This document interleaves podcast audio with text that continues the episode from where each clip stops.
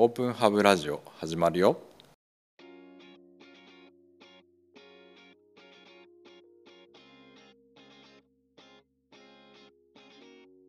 実はオープンハブラジオも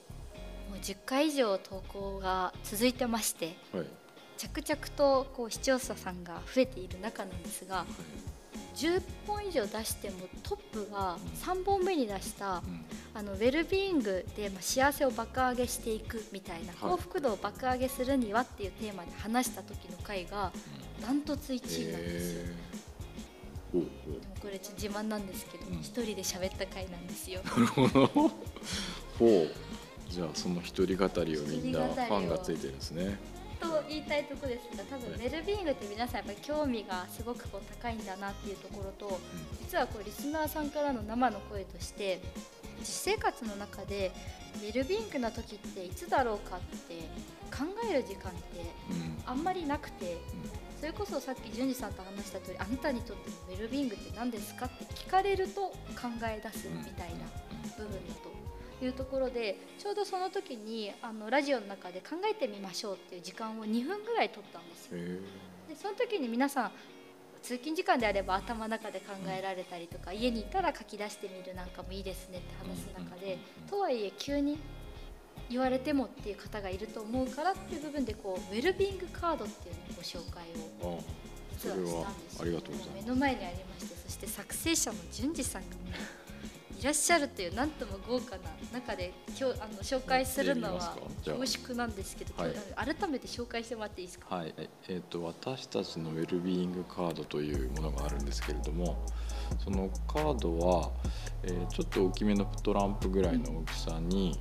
えー32枚のカードがあってそれぞれに自分があのウェルビーイングを感じる時の要因っていうのが書いてあって例えば達成とか成長とかあとは関係づくりとかあと感謝だったりとか。あとは社会貢献さらに言うと自然とのつながりとか、まあ、いろんなこう時に僕らはこういい時間を過ごしたなって思うんですけれどもそのきっかけとなるような、まあ、状況というかそれが書かれています。でこの32枚から自分の大事なことを3つ選んでください。あなたのウェルビーイングにとって大事なものを3つ選んでくださいということをします。で目の前に32枚あるのでこう眺めながらこうどれが自分に今合うかなこうしっくりくるやつをこう選ぶんですね。ゼロから作るんじゃなくてこうその中選ぶんだと割とこれ大人だけじゃなくて子供もやりやすいっていうのがあります。これ渡辺淳二さんのパソコンにちょうど3つシールが貼ってありますがはい。これが淳二さんにとってのウェルビーイングの要素ですか？えー、と今ですね私のパソコンには「希望」っていうシールと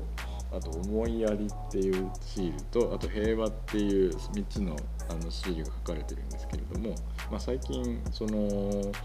自分がまあ生活する中で大事なものなんだろうっていうのであの希望ってまあ未来がちょっと今よりこう変わるかなというかもしくは自分が変わるかなとかなんかこう生物生き物人間は少しずつ変わっていくものだと思うんですけれどもなんかそれを通して自分が変わったりもしくはそれの変化が人にとって良きものにならないかなというなんかそういう気持ちがあって希望っていうのを選んだんですけど。はい。であと思いやりっていうやつはさっきのその相手にとって大事なことを想像するっていうのはまあ思いやりではあるんですけどももうちょっと何て言うのかな。あのそれが自分と違ったとしてもそれはそういうものだしなんかそれが理解できなかったとしてもこうあなたにとって大事なものなのですねということを、まあ、受け入れながら一緒にうまくやっていく。なんかそういうのが、あのーまあ、誰もがっていうと言い過ぎですけれどもなんかいろんな場所でそういうこう考え方があったりすると、まあ、平和ってすごいちょっと大げさですけどもなんかその心の平和も含めて世界の平和も含めてあの家族の平和も含めてなんかそういうものができるといいんじゃないかなと思ってこの3つを今あの貼ってあります。りがとうございますで実はオープンハブでですねワークショップとかをするときにこのウェルビングカードをちょっと活用させていただいてまして自己紹介とかに入れるとすごくいいなと。確かに。で自己紹介よくワークショップでこう初めましての方と4人1組なチームで作ってでアウトプットを生み出すということを2時間の中でやると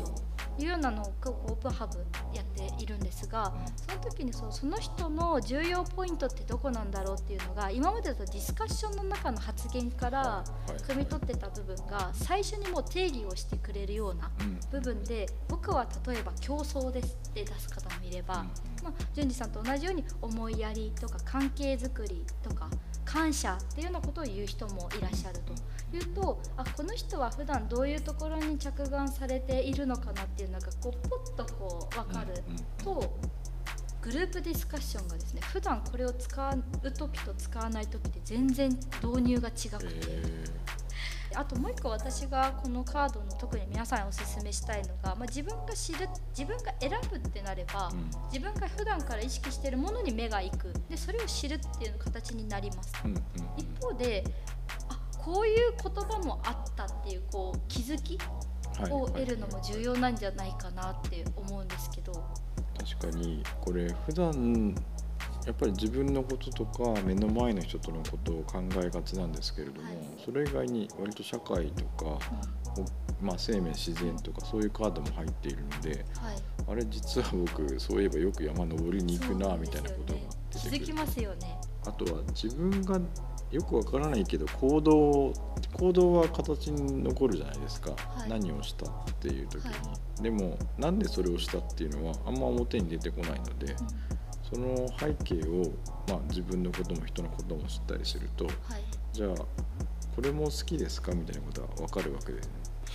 なんか山登ることが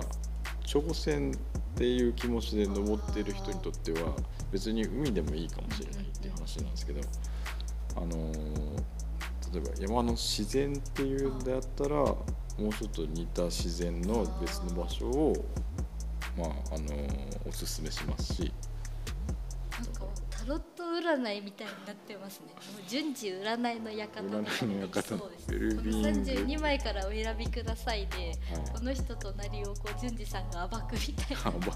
な。暴くっていうかある種ね。話す中で、ね、あの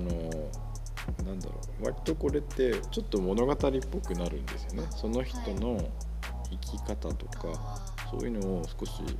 話しながら出てくるので、はい、あの何が正しいっていうか言うわけじゃないんですけどそれをきっかけにある側面が引き出されると思うんで、はい、そういう意味では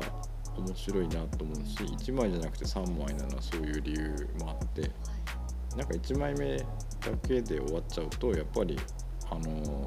いや成長ですで終わっちゃうと。もうちょっとこうストーリーを作れない。そう。しこれ私 We、うん、ソサエティユニバースっていう、まあ、みんなあらゆるものって4つ色があるじゃないですか。はいはいはい。つい4つカテゴリーあると4枚お選びくださいって設定するのかなっていうのをあえて3にしている。3にしているっていうのは、絶対何か選ばなきゃいけなくなってるんですそれは。あ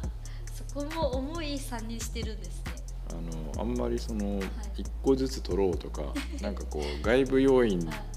じゃなくてかこう1個だとやっぱりい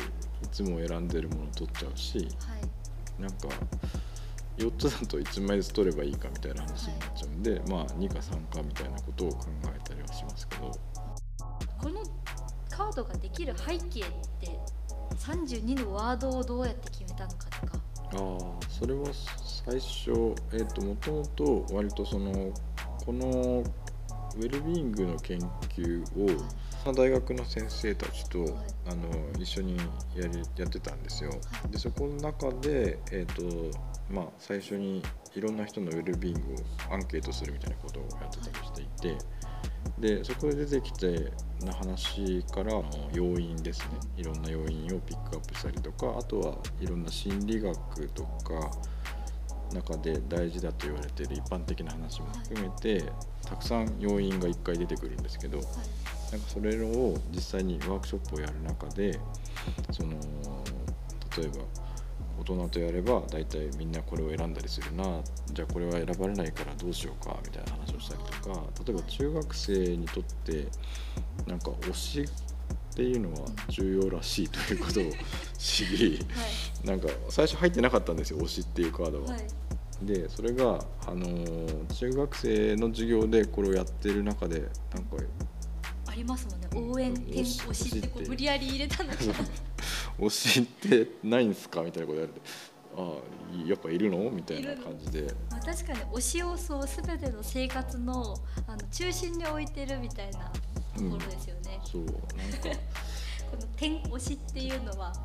そういったユーザーの声から中学生の生の声から生まれたんですねはい、だからまあある意味科学的なまあなんか全部が科学的に決まってるっていうよりははい。ワークショップをいろいろいろんな小中高はい。あとは働く場だったりとかいろんなところでやる中でまあその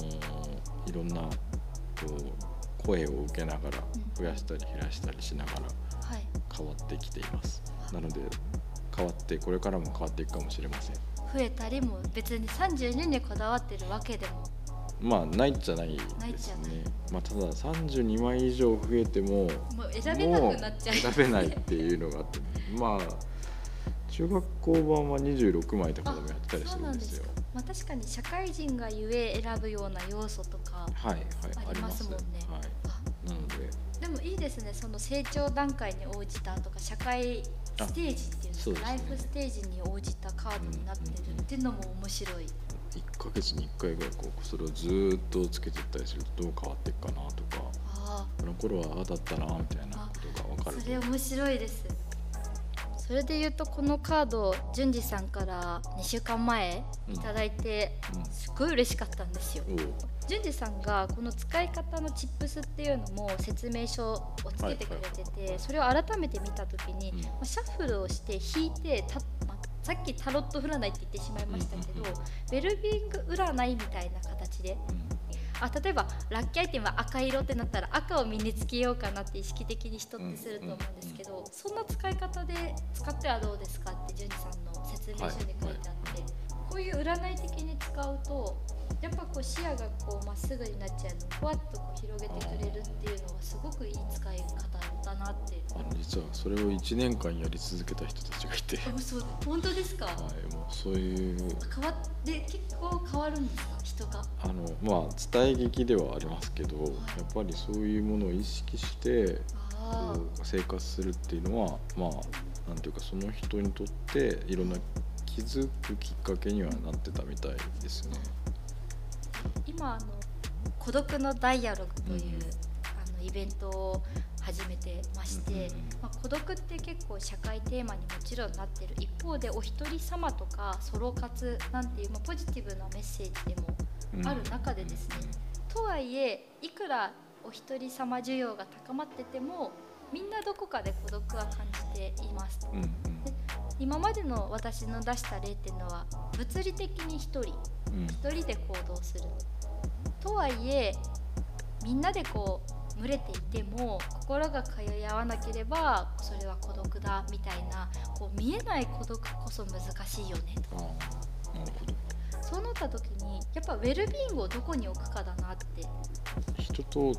なんだろうつながれないみたいな部分っていうのを言った時になんかあんまりその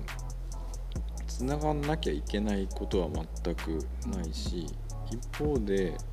そのなんか一人だけっていうのはちょっと生物学的にも辛いだろうなっていうのがあってはい。なんかそういう時にこの僕共共同活動っていうんですけど、はい。共同の共同は協力の協に、はい。えー、と働くという側の共同。を割と使いたがるというか その心はさんが好きなワードですね。そう。あの共同ってなんか共同行為を普通になんていうのかなあの共にって書いちゃうとはいなんかこう一緒にやんなきゃいけないみたいな感じがややちょっと僕には印象があって共にってそう。だから共同のさっきの働くの方はなんかこうそれぞれ、まあ、自分の大事なことはあったりとか自分の目的はあったりするんですけれどもその上で全体のチームにとってなんかうまくやっていけるようにこうそれぞれ調整するっていうイメージに近いんですよね僕の中では。はい。だから、あのー自分の子を侵食されるっていうわけではなく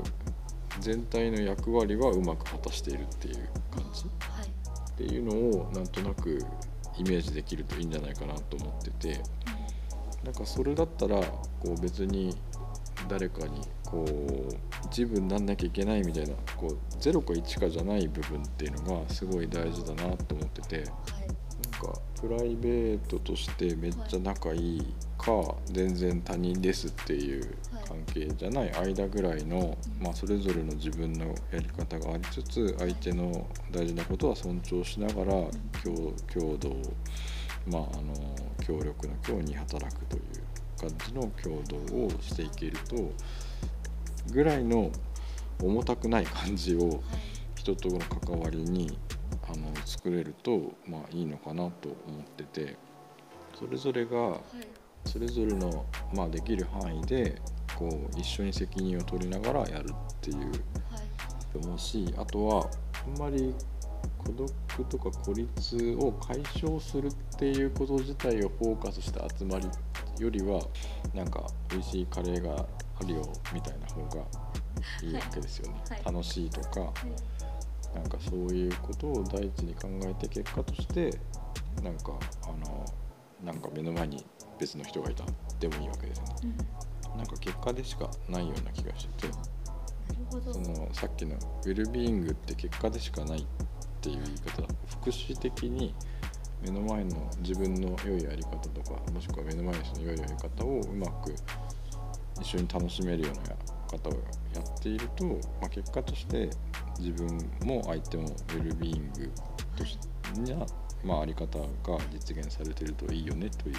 話かなと思います。なんか結果に対して何かっていうよりもそのプロセスを改善したら結果も変わってくる。そうですね。そうですね。なんか淳二さんと絡み合えばもう何でも解決できるかもしれません。いやなんかウェルビーイングという広い話からですねそれこそやっぱりこう他者とうまく生きていかなきゃいけないこの、まあ、ある意味ストレスフルな社会でやっぱ楽しむっていうのがやっぱキーワードなのかなとうん思いました、いやすごいこう自分的にもこのラジオを通じてポジティブになりました。あよかったです。本日ゲストでお招きしました渡辺淳二さんお時間ありがとうございました。感想とかあれば。いやあのラジコさんがですね 目の前でいろいろ私の逆に私の説明をしてくださるっていうのは非常に私にとってもあな。ありがとうございます。いやあの非常に誰かが自分のことを語ってもらうっていうのはなんかこう自分が誰かに受け入れられてるみたいな感覚っていうのとすごいあの近しいなと思いながら思ったんですよ。まあやったことを説明していただくっていうかそれをこの人はこんなことを大事にしているんですよって他己紹介していただくのは 非常に良いような気がしていて。ちょっとあの普通にワークショップっぽかったですねそれはねちょっともうちょっと砕けたのは裏番組でやりたいなと思いますはい本日もご清聴いただきありがとうございました。引き続き皆さんと一緒に明るい未来を作っていきましょう。淳二さんご出演ありがとうございました。はい、ありがとうございました。